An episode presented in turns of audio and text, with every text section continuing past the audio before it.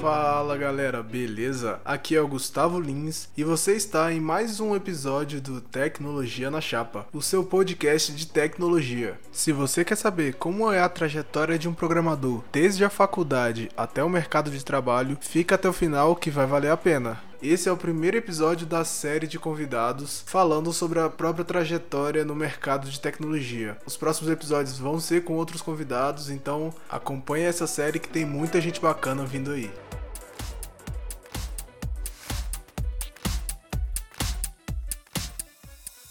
Esse podcast está sendo apoiado pelo Simple Code.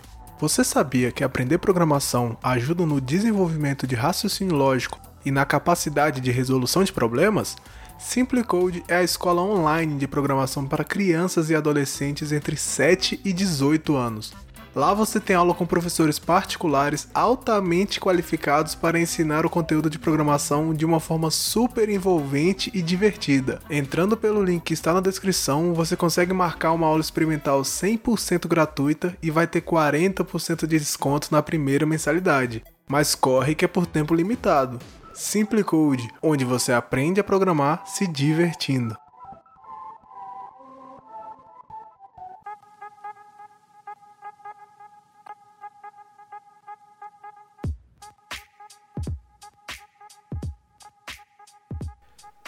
Então vamos lá, com o nosso primeiro episódio com convidado aqui do nosso Tecnologia na Chapa, nosso podcast de tecnologia.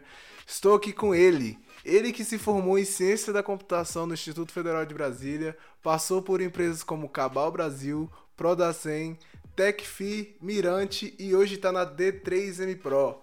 Então uma salva de palmas para Pedro Boaron. Obrigado, muito obrigado. Pois é, né, Gustavão? A gente tá aí nessa luta de trabalhar com tecnologia. Sobre essa questão das empresas, foi mais ou menos isso mesmo. Comecei na Cabal Brasil como estágio, é uma empresa de tecnologia financeira, né? Envolve muito com emissão de cartão, muita, muita coisa financeira. E lá, basicamente, eu aprendi as coisas onde comecei, né? Importante para mim ter começado lá. Mexi muito com Java, com os mais antigos vão entender mexi com PLSQL, funções de banco, até Visual Basic a gente trabalhava lá. Então eram as coisas mais legado, mas que me ensinaram bastante.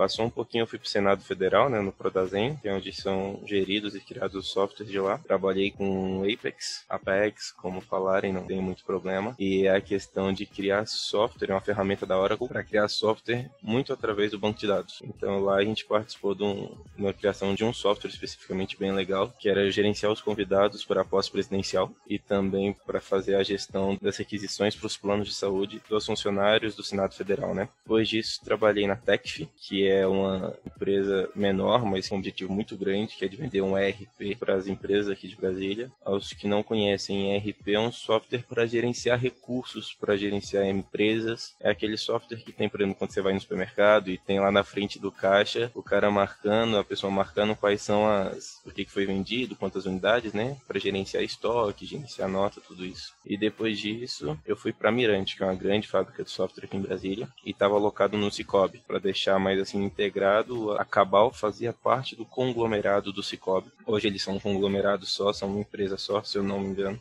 Trabalhei no Cicobi também nessa área financeira, mexendo com desenvolvimento até aplicando outras tecnologias, como Flex, com tecnologia de front-end, mas no geral atuava na mesma coisa aqui na Cabal. E de lá recebi o convite para entrar como desenvolvedor, full stack, que era novo para mim, numa startup, uma startup que está nascendo agora para gerenciamento de igrejas, de recursos de igrejas, de pessoas. E assim, é, a gente está no desenvolvimento do software, o software nasceu do zero, então a gente está lá nessa luta para criar um, um bom sistema. Massa demais. Então já temos aí um bom apanhado do que, que vai ser esse episódio de hoje. E aí vamos conhecer um pouco mais detalhado essa história do Pedrão. E nada melhor do que a gente começar, né, pelo início, né? Lá, como é que foi essa história, de onde que veio essa ideia de começar a trabalhar com tecnologia? O que, que te motivou? Qual foi o momento da sua vida que né, deu aquele aquele estalo assim pra você falar, vou trabalhar com isso? Vai ser difícil. Assim, é, é fácil, mas é difícil. A questão de, por exemplo, chega no momento, né, você tá lá no ensino médio, mexendo no seu celularzinho, naquela época eram celularzinhos ainda, e não tinha nada demais. A gente estudou junto, você sabe.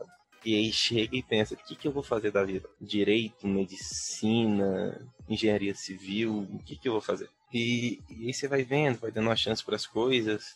Eu pensei em muitas coisas naquela época. Pensei em geografia, pensei em engenharia química, pensei em tudo que vinha na minha cabeça que eu gostava um pouco. Mas no final das contas, quando eu não estava fazendo nada, eu estava pesquisando sobre tecnologia. Eu acho que a melhor opção que eu tenho, algo que eu mais vou gostar, vai ser mexer com tecnologia. Eu tentei engenharia de software e naquele momento bem imaturo, não tinha conseguido engenharia de software, eu me senti assim muito mal e falava, não, não quero ciências da computação. Como se fossem coisas extremamente diferentes para a área onde eu atuo hoje os cursos são diferentes, mas pro final onde eu atuo hoje não, não se distancia tanto. E assim, e chegou no momento, eu falei, ah, vou tentar ciências da computação, né? O IFB tinha acabado de abrir a turma, assim, eu fui a segunda turma, e lá a gente teve um, uma opção muito boa, porque assim, era tudo muito novo, sabe? Os equipamentos eram muito bons, o campo era muito novo, assim, eram poucos alunos, de, era federal, então assim, tudo era muito bom. Eu falei, ah, vou fazer esse curso, né? Não, não custa tentar, vou mexer com tecnologia, com o computador o dia inteiro, vou poder passar o dia na frente do computador como se eu estivesse jogando o dia inteiro.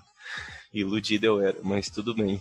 E, e assim, acho que vem daí, sabe? A vontade de mexer no celular, de querer entender por que, que um videogame funciona assim, por que, que um computador tem oito tipos de processadores e por que, que cada processador só funciona. Cada geração de processador só funciona numa placa muito diferente, sabe?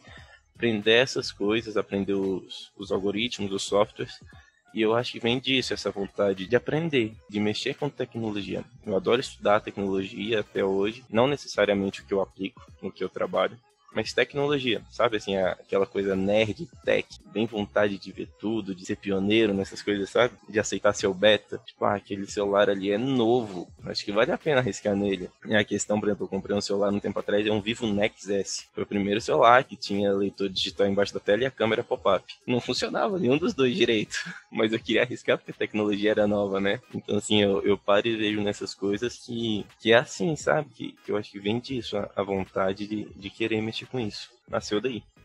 Massa demais. E pensando na sua trajetória, você acha que tem muita diferença a percepção que você tinha lá no início, quando você começou a estudar, e atualmente, né, já trabalhando e tendo mais experiência?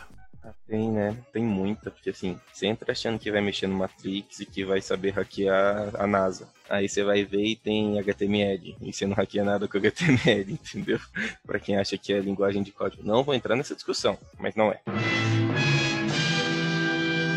Mas tudo bem. Então, assim, chega nesse ponto onde você vê que as coisas são diferentes, sabe? Tipo, mexer com tecnologia, mexer com código especificamente, com software, não, não é ser lindinho e hackear os outros e fazer as coisas mais absurdas, resolver os problemas mais absurdos no mundo usando computação. Não é assim que se aprende, não é assim que o mercado em geral funciona, né? Mas é importante saber, assim, esse choque de realidade para quem tá querendo, mas que também não é ruim, tá? Não, você não vai passar sem ter desafios, porque assim, você trabalhar sem ter desafio não tem graça nenhuma, né? Você ficar naquela zona de conforto ali, você, ah, não, isso tá bem chato, já deu, não, não é assim não. A gente passa por muitos desafios, muitas tecnologias diferentes, muitas opções, assim, eu estudei ciências da computação, então eu aprendi muito sobre a ciência por trás disso, sobre algoritmo, tempo de execução, como melhorar tal coisa, como funciona aquilo ali. Isso faz diferença, faz diferença porque eu aplico hoje. Não era essencial, me gera um diferencial muitas vezes, porque eu entendo o que está ocorrendo ali por trás, pensando no algoritmo, eu acho isso muito importante. Mas, por exemplo, em Brasília, tá? Eu falo, a maioria dos serviços que você tem aqui não serão para desenvolver algoritmos super complexos, né? Serão que a gente chama de CRUD, que são telas de alteração, deleção, inserção e listagem. Então,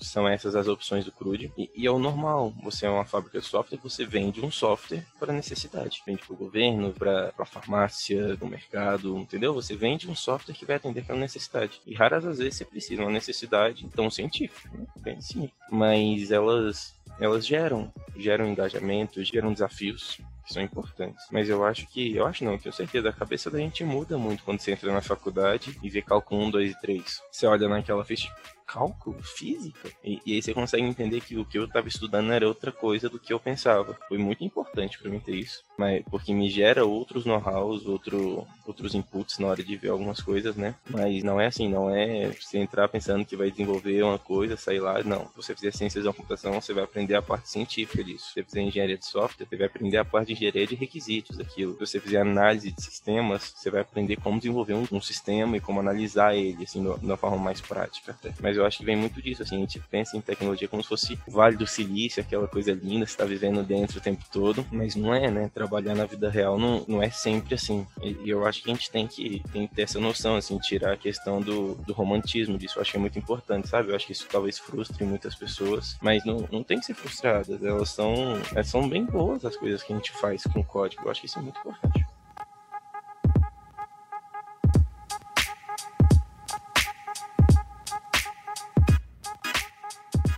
E na sua faculdade, né, tipo, da ciência da computação, como é que foi a sua experiência como um todo? Como é que foram suas matérias, né? Acho que quando a gente tá na graduação, a gente sempre tem aqueles momentos altos e baixos, tem aquelas matérias que a gente acha o máximo, tem aquelas que a gente, né, duvida da, das nossas escolhas. Como é que foi a sua experiência na faculdade? É, eu não, nunca vou dizer que fui um exemplo de, de estudante, que nunca fui muito, mas assim, a, a faculdade foi, foi importante em muitos aspectos para mim, tá?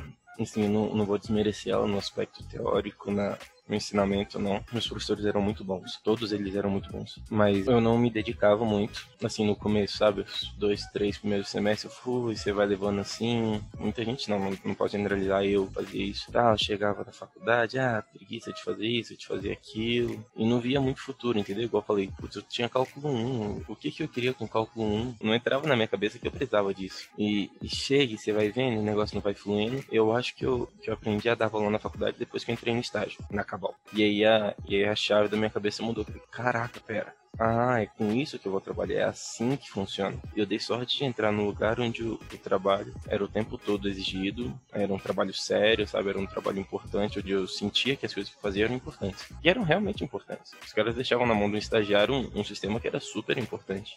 Isso era muito bom. A gente aprendia mesmo errando, muitas vezes a gente aprendia. E nesse momento eu mudei a minha visão sobre a faculdade. Mas assim, é complicado, porque hoje você vê tecnologia na área de desenvolvimento de software, onde muitas pessoas trabalham sem terem formado nisso, sem terem estudado isso. Não estou incentivando ninguém. É igual aquela caixa de aviso assim, ó. Não façam isso em casa, tá? Não tô dizendo que você que tá pensando em tecnologia tem que deixar a faculdade para lá, não. Mas também não tô excluindo as pessoas que não fizeram faculdade sobre tecnologia, mas assim, a, a questão de que a faculdade ela foi muito bom para me dar alguns macetes. Tipo, putz, professor, eu mexi muito com dados. Isso aqui é algo muito específico. Não, isso é legal. Isso não, não é normal de se ver num curso da Udemy, sabe? Então, assim, você precisa de alguém que teve experiência e errar naquilo para saber como faz aquilo.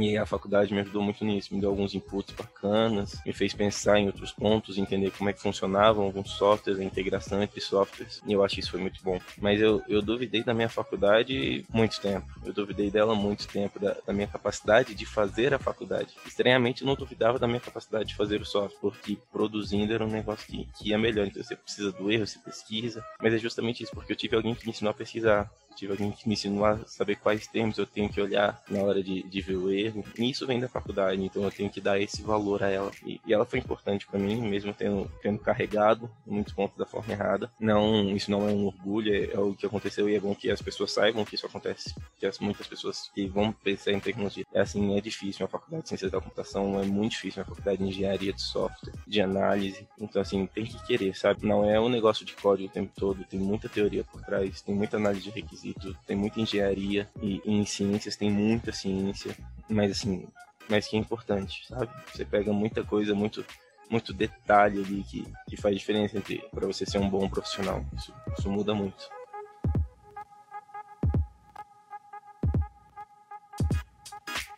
Teve alguma matéria assim que você olhou e falou: Caraca, essa matéria aqui mudou a minha vida? Você pegou, saiu, entrou na matéria de um jeito e saiu achando que ia dominar o mundo, ou então trouxe alguma perspectiva totalmente diferente do que você tinha antes de entrar nela? Olha, eu, como eu tava falando, né, na época da faculdade, eu tava na Cabal, fiquei dois anos na Cabal, que era o meio pro final da faculdade. E teve um momento que foi muito importante, muito, muito importante para mim, que era banco de dados. Não sei porquê. Na verdade eu sei, porque eu trabalhava com isso. Então eu cheguei na, na aula nas aulas e, e entendia aquilo que estava acontecendo, sabe? Tinha umas dúvidas que eram, que eram úteis para mim, literalmente, no, no, meu dia a dia de trabalho. E aquilo foi demonstrando os professores, eles viram também que eu tinha uma proficiência maior naquilo. E, e aquilo me abriu o PIBIC, me abriu a opção para TCC. Mas, assim, mas eu via que, que eu gostava daquilo, sabe? Naquele momento eu falei, putz, eu gosto dessa aula eu não chegava atrasado, eu gostava de fazer as coisas porque elas me desafiavam ao ponto de tinha que aprender alguma coisa, mas ao ponto que não era impossível. Então isso é muito importante, né? O meu o Pio falava ontem que a gente tem que achar essa zona de crescimento, que fica entre a zona de conforto e a zona do desespero, que é onde você está na zona do desespero, é um, um, desafio que você não sabe onde correr, é a zona do conforto onde você não tem desafio nenhum. Então a zona de crescimento fica entre as duas, eu acho que ela é muito importante. E, e lá me deixava nisso, sabe? Nesse ponto eu gostei da faculdade e aquilo foi importante para eu desenvolver outras skills, assim, que, que foram chegando, sabe? Coisas extras, tipo assim, algo que não era passado na matéria foi passado para mim, foi me ensinado. E eu acho que isso foi, nesse momento, foi uma virada de chave muito importante, porque eu falei, é, se eu aprendi algo que muita gente tem dificuldade, entender que muita gente tem, uma dificuldade grande, banco de dados, falei, é, então talvez eu esteja no caminho certo. E, e se eu me esforçar um pouco, eu consigo ver que as coisas vão nesse rumo, entendeu? Eu acho que essa foi uma virada de chave muito importante para mim. Massa demais. E em contrapartida, teve alguma matéria assim, né? Tipo, você falou do cálculo, da física, mas teve alguma outra matéria, ou, ou essas, né? Ou, alguma matéria que te fez aquela tipo, nossa, mano, será mesmo que esse diploma vale a pena? Será que eu quero mesmo ser um cientista da computação? Pois é, eu vou falar, e você não vai acreditar. Cálculo e física foram extremamente difíceis assim, e na minha opinião, naquele momento, desnecessárias. Eu entendo hoje para que, que elas estavam lá, e tudo bem, saiu o jogo. Mas você acredita, assim, a, a matéria do primeiro semestre era lógica. Lógica. Simples, né? Eu sou bom de lógica. Ô, louco! Literalmente eu sou bom de lógica, eu faço as coisas. É a lógica, eu sou bom nisso. Eu reprovei nela três vezes em lógica. Naquele momento eu não sabia o que fazer. Tipo, eu olhava para aquilo e eu sabia. Eu respondia, o professor perguntava, eu sabia, a gente fazia exercício, sabia. E chegava na prova e não passava. Ele me olhou, Pedro, o que, que tá acontecendo? Eu não passava em lógica. Sim, é, e que é o básico para desenvolver. Você tem que saber lógica para desenvolver, você tem que saber fazer um if, você tem que saber conhecer uma tabela verdade. E assim, eu tô falando das coisas simples, né? Proposição bem simples. E mesmo assim, eu reprovei ela três vezes. Mas se eu reprovasse na última, eu era jubilado da faculdade. Eu fui terminar a lógica no último semestre da faculdade. Eu fui conseguir passar. Assim, sem, sem ter mais para onde correr. E e eu não entendia por quê, sabe? Assim, eu, eu não sei, nunca tive, dificuldade em fazer provas nem nada. E especificamente em lógica, que talvez seja a segunda matéria mais importante do curso, depois de lógica de programação, né, que é algoritmos do comecinho, que também se vê lógica. Eu não passava. E eu não entendia, eu fazia as coisas assim, talvez tenha sido a matéria que eu mais me dediquei. Porque banco de dados eu era bom, eu fazia aquilo, fazia na hora, porque o negócio estava aprendendo. Mas lógica não, lógica, eu tinha que estudar aquilo, eu estudava. Eu. Eu passei em física, que que física não, em circuitos digitais, que era aplicação de lógica. Meu professor deixou fazer a matéria sem o pré-requisito. Falei, não posso fazer, pode, pode fazer. Eu passei nela, faltando duas provas para acabar. Eu fechei as três primeiras provas e não precisei fazer as duas últimas. Então, assim, eu sabia aplicar lógica, mas fazer lógica, a matéria de, de lógica, lógica matemática era a matéria, uhul, linda. E, e, e eu provei com três professores diferentes e eles olhavam e falavam, que, isso? Você trabalha com isso? E eu já trabalhava com isso. E naquele momento eu ficava tipo, caraca, será que eu tô no lugar certo? Porque não é possível. Eu devo estar tá fazendo um bando de, de cagada no meio dos meus códigos na, nas empresas, porque eu não sei lógica. E, e aquilo ficava, ficava me pegando, sabe? Até ali no meio pro final, que eu tipo, meu Deus. Mas passou, passei até bem depois. Mas assim, foi, sabe, essa matéria ela me, ela me assustava. Estranhamente, é uma matéria de poucos créditos, uma aula na semana de duas horas, algo simplório. Assim, eu olhava para aquilo e eu olho para isso hoje e fico tipo, não é possível, sério, não é possível. E assim, me ensinava lógica para os outros e não passava. É, imagino, isso deve ter sido um grande desafio. Passar em todas as matérias assim e ter aquela que só de pensar já te dá calafrio, né? Pode pensar que se eu tivesse que olhar ela de novo, eu ia ter que reprovar nela de novo, é mais ou menos isso. É, eu acho que na graduação a gente tem muito essa, essa, esse drama, né? A gente sempre passa por uma matéria ou outra assim que testa o limite da nossa saúde mental. Testa a nossa fé em nós mesmos, né? Tipo isso. E aí quando a gente entra, né, quando a gente para pra pensar também na parte profissional, né? A gente tem a graduação, a gente tem toda a experiência em sala de aula e tudo isso que a gente tem de aprendizado. E só que aí chega aquele ponto que não dá pra viver só de luz, né? A gente precisa de alguma fonte, de alguma coisa aí pra no meio da faculdade a gente conseguir pagar pelo menos o nosso almoço aí de estar tá fora de casa o dia todo. Como é que foi, né, na sua trajetória para conseguir estágio? Eu, eu, vejo que na graduação tem muita gente de diversos cursos que tem muita dificuldade para conseguir estágio, é, para ter a primeira experiência no estágio, né? É, é aquele grande ciclo de para ser contratado você precisa de experiência, mas para ter experiência você precisa ser contratado e a galera às vezes não consegue. Como é que foi a sua experiência, né, para conseguir o seu primeiro estágio? Olha, assim, é, foi extremamente muito fácil. Muito simples. Assim, é, eu apliquei no terceiro semestre que eu viajei no meio do ano e eu tava numa viagem durante o processo seletivo e voltei, tipo assim, dois dias antes de fazer a entrevista. E assim, naquele momento eu apliquei pra Cabal, que era uma empresa que eu mal conhecia. Tinha um amigo que trabalhava lá. Falei, ah, vou mandar o currículo, né? Me chamaram para fazer uma prova onde eu tenho certeza que eu errei tudo da prova, eu tenho certeza. Assim, absoluta. Que naquele momento eu não sabia nada. Nada. E a prova era em Java, banco de dados e lógica de programação e eu não sabia nada. Eu não tinha tido banco de dados ainda. Lógico, eu tinha reprovado e Java tava pegando naquele semestre. Então não tinha muita coisa. E eu passei por lógica de programação, basicamente. Assim, pensar em código, em como aquilo tem que ser feito, eu passei nisso. E eles me chamaram sabendo que eu não sabia Java. Tava na prova, a nota de corte foi assim, você não sabe Java? Eu falei, não, não sei Java. E eles me chamaram e eu comecei a trabalhar lá, assim, sabe, sem dificuldade. Eu tenho, assim, essa questão de achar que essas coisas aconte vão acontecer, elas vão acontecer, né? Eu acredito muito em Deus nessa, nessa situação. Naquele momento eu joguei pra, Deus, vamos assim, depois, sabe, né?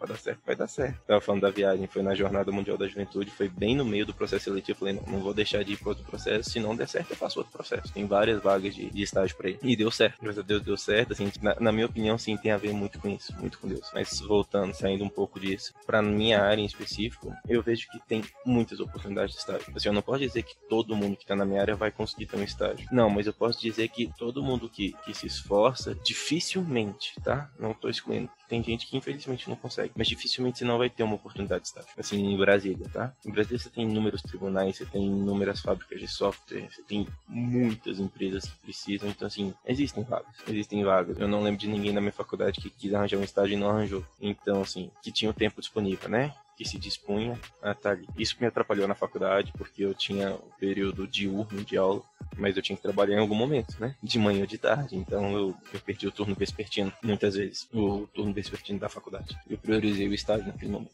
Mas isso são outros 500. E chega num ponto onde o meu estágio deu certo, sabe? Eu tive muitas dificuldades lá. Eu comecei, todo mundo sabia, o meu gestor, que o Leandro, foi o cara que me introduziu em Java, que me introduziu em banco de dados. Assim, a gente brincava com ele que ele era um dinossauro, sabe? Porque ele já era mais velho, mas ele sabia muito. Era engraçado que ele era daquele, assim, bem da roça, sabe? Ele, putz, gosta de gado e, e fazenda, goianinha de botina pra, pra trabalhar. Legal pra caramba, e assim, para que você entrava na área de tecnologia, o cara sabia muito, muito mesmo. Ele sabia o negócio todo na cabeça. Ele sabia o negócio da empresa de 20 anos na cabeça. A empresa tinha 20 anos, ele tava lá, sei lá, 17. Entendeu? Então, assim, tinha a matrícula dele, acho que era antes do 20. Tipo, de 0 a 20, ele tinha a matrícula antes do 20. Então, assim, era, era muito surreal. E, e ele me ensinou tudo que eu podia aprender. Tudo que eu podia aprender. E, aquilo foi muito importante para mim, sabe? Assim, ter as dificuldades, ter a questão interpessoal. Eu sou uma pessoa que me orgulho muito das minhas soft skills, sabe? Da, da forma como me relacionar com as pessoas. E eu acho que eu vou bem nisso mesmo. Eu tenho essa malemolência, vamos assim dizer, acho que vai bem. Mas naquele momento elas foram colocadas em prova, sabe? Porque ali eu precisava estar no trabalho. Eu precisava prestar o respeito. E não era o meu pai. Mas eu também precisava defender a minha posição. Porque senão você, você perde o seu valor, né?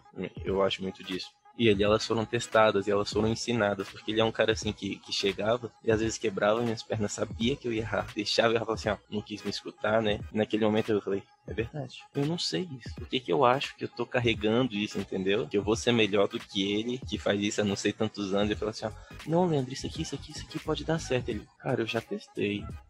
Às vezes ele nem falava com isso, eu falava, ah, isso não vai dar certo. Posso tentar, deixa eu tentar, vai dar certo. Ele falou, pode, pode tentar. E ele sabia que naquele momento eu tava perdendo duas, três horas do dia, no período de seis horas. Você viu o tanto que era bom, ele me dava essa, essa oportunidade de errar sabendo que eu ia errar. Falei assim, ó, e aí? Falei, é, deu certo. Ele falou, te avisei, né, Pedro? Agora você vai ter que correr atrás dos prejuízos, filho. E assim, era naquele momento que ele me ensinava, sabe? Ele não me ensinava só código, ensinava como trabalhar também, né? a como ser pessoa, né? Como ser humilde nesse ponto. Isso eu aprendi demais lá. Mas é, isso é muito importante, né? A gente leva hoje pra, pra vida toda. Eu falo por mim, eu chego com, com um ímpeto muito grande de que, putz, estou na faculdade, estou sabendo você vê mil coisas, você vai pesquisar em casa e a parada tá dando certo. Cara, eu sou o rei disso, eu sou muito bom. A hora que você vai ver, tipo, você não é muito bom. Você tá estagiando ainda porque você não é muito bom. Se fosse muito bom, você tava aqui carregando nas costas. Entende? E é, eu acho que isso foi muito importante. O, o estágio, como eu falei, foi, foi, muito simples de ser conseguido. Eu, eu, passei da prova que eu não entendo até hoje como é que passei. Todo mundo sabe lá. Eu falei, Leandro, por que você me escolheu? Ele falou, cara, eu achei que você sabia de lógica, você tinha noção, você vai mexer com muitos dados, já eu te ensino. E ele falou isso. O cara, você não sabia nada? Eu falei, nada, nada. Ele, ele deve ter passado uns dois ou três meses comigo, codificando do meu lado. Ele sentava do meu lado e falava, Pedro, agora você digita isso. Ele me estava linha a linha por código falando. Pedro, você esqueceu ponto e vírgula, cara. Põe um ponto e vírgula, cara. Então, assim, é, foi, foi muito importante pra mim. Muito importante. Minha primeira oportunidade de trabalho foi, foi essa. Foi, ela é marcante porque ela é muito importante para mim, sabe? Massa demais, hein? Teve quase uma mentoria ali, então, né? De aprendizado de Java. Não, foi, foi, né? Não foi só uma mentoria, foi, foi um guia mesmo, sabe assim? Não foi só em Java, né? Foi, foi questão de aprender a trabalhar, aprender sobre código, sobre teoria, sobre tudo. Foi, foi muito importante. Massa demais. E aí, Cabal foi o primeiro estágio, e aí depois, como é que foi, né? Nessa sua trajetória ali, do primeiro estágio, depois pro segundo, como é que foi indo isso? Então, igual eu falei, né, a ela tinha um período de seis horas por dia.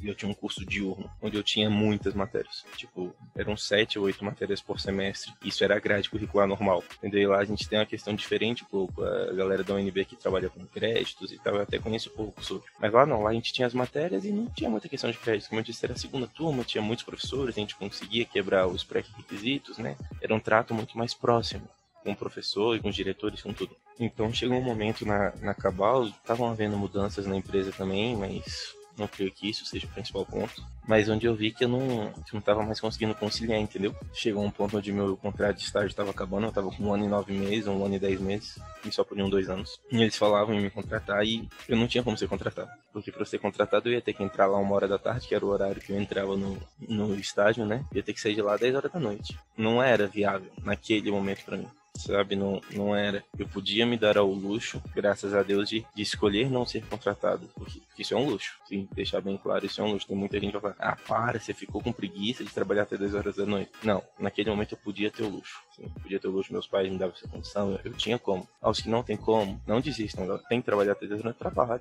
Não, não, não tem o que fazer. Se precisa, trabalha, não perde oportunidade. Mas naquele momento eu vi, é, eu preciso terminar minha faculdade, preciso focar nela. Eu já tava dois anos na empresa e eu sei lá, tava fazendo quatro matérias por semestre em vez de sete. Então o negócio não tava mais dando certo, entendeu? Não tava mais equiparando, eu tava trabalhando e às vezes eu fazia faculdade. Tava mais nessa, perna assim, não vai rolar. E aí eu tava, eu já tinha aplicado pro Senado há algum tempo, pro Prodazem, né, que é a fábrica Senado. E eles me chamaram. Me chamaram justamente para uma vaga de banco de dados. Eu fiz a prova, fui muito bem na prova. Acho que meu gestor, inclusive, falou que eu fui o. Eu e o outro cara que entramos fomos fecharam a prova de banco. Uhul. Mas não era muito difícil também, não. Era só um select, assim, bem simplesinho. É porque a galera em geral não tem experiência com isso, né? Então quem tem, normalmente se vai bem nisso. E lá eu trabalhava quatro horas num horário muito variado, assim, muito flexível, sabe? A galera do Senado já tem um horário muito flexível, então eu tinha um horário muito flexível. Tinha dia que eu trabalhava de manhã, não tinha que bater ponto, nada. Tinha dia que trabalhava de manhã, tinha dia que trabalhava de tarde, tipo, entrando duas horas da tarde, saía seis. Eram só quatro horas, então eu conseguia gerenciar as matérias. As matérias que eu não tinha feito, que eu tinha que fazer agora. E foi o motivo pelo qual eu troquei pro Senado. Foi o motivo pelo qual eu troquei pro Senado. Foi bom. O Senado foi bom para mim. Assim, acho que eu consolidei muitos conhecimentos. Assim, a gente tinha uma autonomia estranhamente grande lá dentro, por exemplo, onde você deixa dois estagiários fazerem o software que vai gerenciar a entrada da posse presidencial, né, dos convidados. A gente gerenciava leitura de QR Code, ver se estava dentro, se partia, enviava e-mail, não enviava. E funcionou. Assim, me orgulho até hoje. Não sei como é que funcionou, mas funcionou. A gente fala muito disso, né? Tem hora que a gente olha pro nosso código assim, ó, só eu e Deus sabia. Agora só Deus sabe o que aconteceu. E naquele momento, uh, o Prodazinho foi importante para mim. Aprendi algumas coisas sobre front-end que eu nunca tinha visto nada. Muito pouco. Até hoje eu sou, eu sou muito cru em front-end. Muito cru mesmo. Mas foi, foi importante para mim a troca pro Senado. A troca pra Tech veio como uma continuação na carreira. Eu não, realmente não me lembro no Senado, mas foi algo em torno de um ano, mais ou menos, ali. E, e veio em seguida a Tech que uma empresa em Águas Claras, eu estava procurando um salário melhor já, uma oportunidade de trabalho melhor, porque agora eu estava fazendo só duas ou três matérias que era o que faltava, fazendo TCC, então assim, eu tinha um tempo mais variável, né? E a Tech me propôs uma oportunidade onde eu trabalhava como júnior, mas na, na opção de, de estagiário era quase como um trainee, que eu boa para ambas as partes, eu trabalhava menos tempo, mas eu podia trabalhar remoto, assim, foi muito bom. E continuei mexendo com multidados naquele momento, e um desenvolvimento diferente, assim como no Prodazen eu usava o Apex, na Tech eu usava uma ferramenta que chamava Maker, que era a mesma coisa, a gente desenvolvia muitas coisas do back-end no banco de dados. A gente usava o banco de dados como back-end, né? Procedures, functions, trigger, tudo lá para gerenciar já, sem uma camada superior, que era tudo em baixo nível já. E o Maker, ele fazia a chamada das procedures e tratava as requisições que vinham de fora. Fazia algumas telinhas e tal também, assim, um, um negócio mais simples. E, e aconteceu, o meu estadia na, na TAC também foi algo ali em torno de sete meses, bem próximo do Senado também. E, e aí eu acabei a faculdade ele acabando a faculdade, o negócio foi surgindo, e surgiu uma proposta da Mirante para trabalhar no Cicobi. Proposta boa, né? Você trabalha oito horas agora, carteira assinada, negócio bonzinho bom. Falei, vamos, né? Tô aqui para crescer, vamos lá. E fui para Mirante, para trabalhar no Cicobi também, e foi muito bom para mim. Continuei aplicando, assim, todas essas vezes, a gente vai vendo a partir do Senado, eu fui pegando um pouquinho de front-end, bem pouquinho mesmo em cada um. Na Mirante também, mas de novo era outra tecnologia. Então você chega e aplica. A diferença é que agora eu mexia com back-end aplicando serviços REST. REST é a tecnologia de comunicação entre front back, né? Normalmente é utilizado JSON, padrão RESTful é, é bem comum se usar, é muito importante no mercado. Os que não conhecem, deem uma olhadinha no padrão RESTful que é importante para você saber disso na entrevista de emprego. Se a gente perguntar, você vai saber, opa, isso faz diferença. Então lá trabalhava com serviços REST e utilizava a aplicação Inflex. Era uma tecnologia de front-end se eu não me engano, da Adobe, quase certeza que é da Adobe. E assim, não, não era fácil de mexer.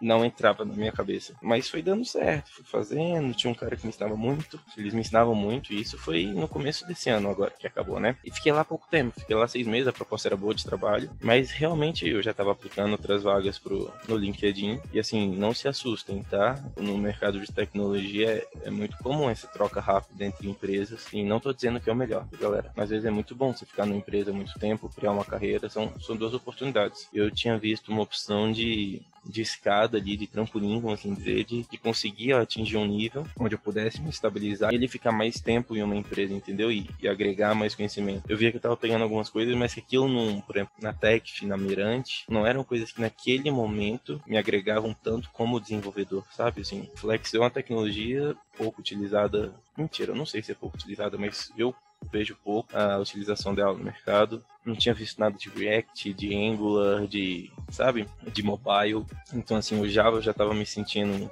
um júnior para pleno ali no sentido de estar tá maduro no que precisasse fazer eu faria. Não mexia com Spring, que é extremamente importante. Então assim, eu, estava sentindo falta de, de tecnologias que me melhorassem como profissional. Essa era a verdade. E eu estava jogando as vagas, aparecia um negócio ou outro, muita coisa para São Paulo, muito difícil mudar para lá nesse momento com um custo de vida que é lá, embora de Brasília seja extremamente caro. O de vida em São Paulo, salário, assim, não, a logística não estava batendo. As contas não fechavam, entendeu?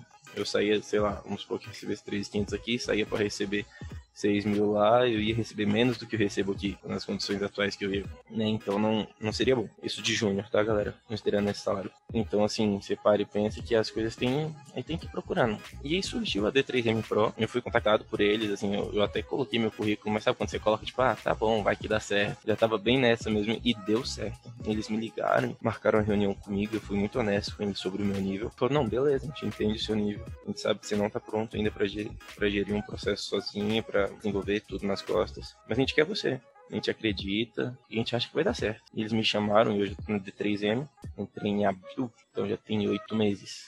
E assim, a gente está gerenciando um projeto onde eu tenho tratado ele como filho. Aí aparece aquele alerta assim, de primeiro erro. Não tratem código como filhos, tá? tá errado, galera. Porque você tá lá mexendo há seis meses, entram pessoas novas, e ainda bem que entram pessoas novas, elas alteram seu código, você fica, não era para mexer no meu código, o código é meu. E não pode ser assim, tá? Não pode ser assim. Mais uma que a vida me deu assim, é, meu filhão, vamos crescer, né? Vamos aprender sobre isso. E aprendendo, eu acho que isso tem sido muito bom. E lá na D3M a gente tá nessa, né? A gente tá começando um software todo do zero. Tipo assim, todo do zero é todo do zero. Mexendo com Spring, a gente aplicou primeiro com Angular e agora a gente tá usando React. É AWS, é Postgres na AWS, é é tipo tudo em cloud, as paradas, você sabe, o CI/CD, que é integração contínua, é o nosso cara de infra que tá fazendo, a gente faz isso direto no bucket, assim, as coisas estão tão indo bem, sabe? Então, são, são, são muitos nomes, né, muitas siglas que eu tô falando aqui, tipo, pra você ver o tanto que eu tô empolgado com isso, porque são coisas que em grandes empresas a gente não pega muito disso, porque tem uma equipe que gere isso, porque isso é complexo. Então, assim, você como desenvolvedor sabe que você tem que desenvolver esse negocinho, mas muitas vezes você não sabe o que está acontecendo lá atrás. E, e saber o que está acontecendo lá atrás, essa questão multidisciplina é muito interessante. Putz, é muito bom. Assim, eu vejo isso como um. A gente fala muito, a gente é muito próximo, né, sabe? E essa questão de, de querer saber um pouco de tudo, eu acho que a gente compartilha disso, né? Assim, eu, de vontade de saber um pouco de tudo. E quando você vai entendendo o que tá acontecendo, caraca, é assim que funciona. Tipo, tá rodando uma função lambda na AWS que eu vou subir no e-mail vou subir uma requisição para uma fila, esse lambda vai olhar para uma fila e vai disparar um e-mail, assim, sabe? As coisas são, são bem mais complexas do que parecem ser, né? E assim, a hora que você vai ver diagramas, entender o que está acontecendo, o fluxo disso, eu falei, caraca, agora sim. É todo aquela, aquele sentimento de explorador, né? Tipo assim, você tá todo perdido no assunto, né? Você começa a olhar assim uma parada e fica, nossa, mas como é que será que isso aqui funciona? Aí vai olhando e, né, vai garimpando, aí tipo, no momento você acha que você encontrou a resposta e na verdade está mais perdido ainda, aí você procura mais e é sempre um ciclo ali, né, de aprendizado quando você tá nessa trajetória. Não, e é, e é muito legal, né? Por exemplo, você para e pensa, tipo assim, não entendia nada de infra. Eu continuo não entendendo nada. Mas agora eu sou curioso, porque eu aprendo uns termos, entendeu? Porque eu tenho que mexer nisso. Por exemplo, eu faço a gente mexe com Git, né? Galera que não sabe Git também, lembra a dica do REST? Git é mais importante do que REST, tá? Aprendam Git. Mas tudo bem. Versionamento, tá? Pra quem tá ouvindo aí, quem tá curioso, tentando entender, o que, que é Git? Tá, sabe o Drive? Sabe quando a gente usa Drive na nuvem, tipo assim, o Google Drive? Então, tipo assim, você salva coisas lá, né? Por exemplo, vamos supor que você tá salvando um arquivo. A gente tem, vamos supor que a gente tem um arquivo de roteiro, eu e você, a gente tá preenchendo aqui respostas, né? Você vai subir do seu lado o arquivo e vai compartilhar comigo. Eu vou poder acessar esse arquivo, editar e salvar. Quando eu salvar, ele vai sobrepor o seu, não vai? Ele vai atualizar o que tá acontecendo. Então, assim, é, é isso, Git tá? Esse gerenciamento de versão de código. O próprio Drive faz meio que isso, porque assim, você vai lá e pega últimas versões, ele tem lá as últimas versões, quem fez, quem alterou, e o Git é a mesma coisa, só que o gerenciamento só de código em geral. Ele, ele é usado para gerenciar código, né? Ele tem outras funções, tem função de merge, que é a função de, de integrar as duas alterações no mesmo código, função de pull request, que é quando você pede para subir uma alteração exatamente no Drive, porque eu quero fazer um upload aqui. Ah, você tem que pedir pro seu pro dono do Git ou para outra pessoa aprovar. Ele vai olhar o seu código, vai aprovar ou não vai. Então é o Git é isso, é o gerenciamento de versão, é o Drive. É o Drive onde a gente guarda o código, né? Porque essa questão de guardar o código local e compartilhar código, isso morreu graças ao Git, né? Porque isso é importante para a empresa. Você vai subir uma versão e a versão tá, tá dando pau, você dá um rollback, pega a versão passada que tá salvo na nuvem e sobrepõe. Isso é o Git para quem vai começar a mexer com código profissionalmente, talvez seja a primeira ferramenta importante a, a se aprender. Massa demais. E uma curiosidade minha, né? O, o, Git ele, ele é uma ferramenta e o GitHub é outra ferramenta. Qual a diferença entre o Git e o GitHub? É como se o, o Git fosse a tecnologia, sabe? E o GitHub aplica a tecnologia de Git. Mais ou menos tipo assim, salvar as coisas na nuvem é uma tecnologia. O OneDrive e o Google Drive fazem a mesma coisa, de formas distintas, mas fazem a mesma coisa. Por exemplo, ao GitHub você tem o GitLab, que é do Google, você tem o Bitbucket, que é da Atlassian, que é o mesmo que tem o Trello, você tem o GitHub, você tem um monte, entendeu? Você pode ter seu Git local, pode gerenciar ele como uma ferramenta se eu não me engano, o Git é uma tecnologia, uma forma de versionamento. E o talvez até um protocolo, não sei se protocolo seja o nome correto, mas os que não entendem é isso. E o GitHub, o GitLab, Bitbucket, todos eles aplicam esse protocolo e gerenciam o código, entendeu? Cada um com features a menos ou a mais, de forma diferente, carinhas ali, softwares de outras coisas, mas é, é nesse sentido. Entendeu? Exemplo, antes do Git, você teve o. Você tinha o SVN que fazia a mesma coisa, mesma forma rudimentar vamos assim dizer. E eu acho que tinha até outro antes do SVN, mas eu não vou me recordar o nome agora. Mas sabe assim, tem essa evolução no, no tratamento de código. Então o, o Git, eu acho que é uma tecnologia, é um protocolo, e as empresas que aplicam ele são, são ferramentas para aplicar ela. Massa demais. Interessante. Mas agora, depois de ver toda essa sua trajetória incrível, né? Várias coisas que você aprendeu aí. Quero saber se realmente Pedro Boaron é gente como a gente, né? Acho que todo mundo já passou por algum episódio na vida, na carreira, assim, que teve aquela situação que pensou, nossa, mano, que vergonha, o que, que eu fiz, né? E eu quero saber de você. Fala aí uma coisa que já aconteceu na sua carreira, para todo mundo saber que na verdade eu tô falando com um ser humano e não um robô aqui. Então, Gustavão, tipo, falando de Git, né? Me, me veio uma de Git aqui que é, que é legal. Tava na faculdade, né? Ali todo empolgado com Git e tal. Pô, legal, né? A galera não tava mexendo ainda. Falei, ah, conheço da tecnologia, né, gente? Sou bom nisso, trabalho com isso, né? Pode deixar, a gente vai salvar tudo no Git, vai dar top. Chega ali. no dia da apresentação do projeto, tipo assim, última semana, apresentação do projeto, da, da matéria. Ah, professor, vou te mostrar aqui e tal. E tipo, pra puxar as coisas, né? Quem disse que veio?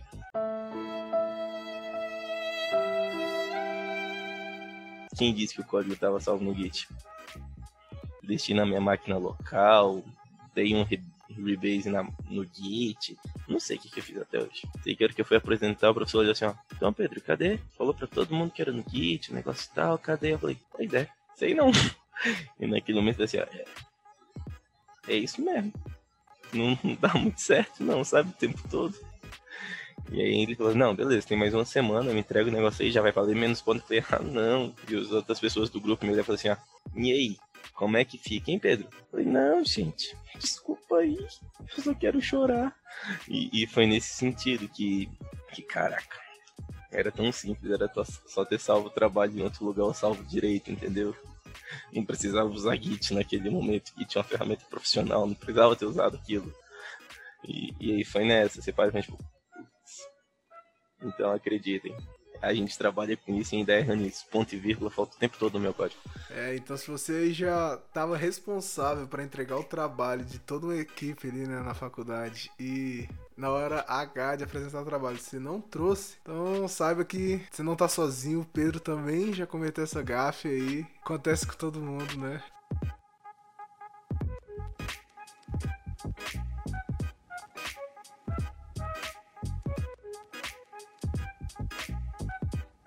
Pedrão, queria saber, você é um cara experiente na área aí. Galera que tá querendo ir pra esse rumo, galera que quer entrar na área de tecnologia, aprender, galera que tá do zero, né? Tá de outras áreas de formação, quer ir pra área de tecnologia. O que, que você recomenda? Estudar por onde? Qual, que conteúdo consumir? Qual linguagem começar? O que, que seria essencial pra pessoa ir pra área de tecnologia?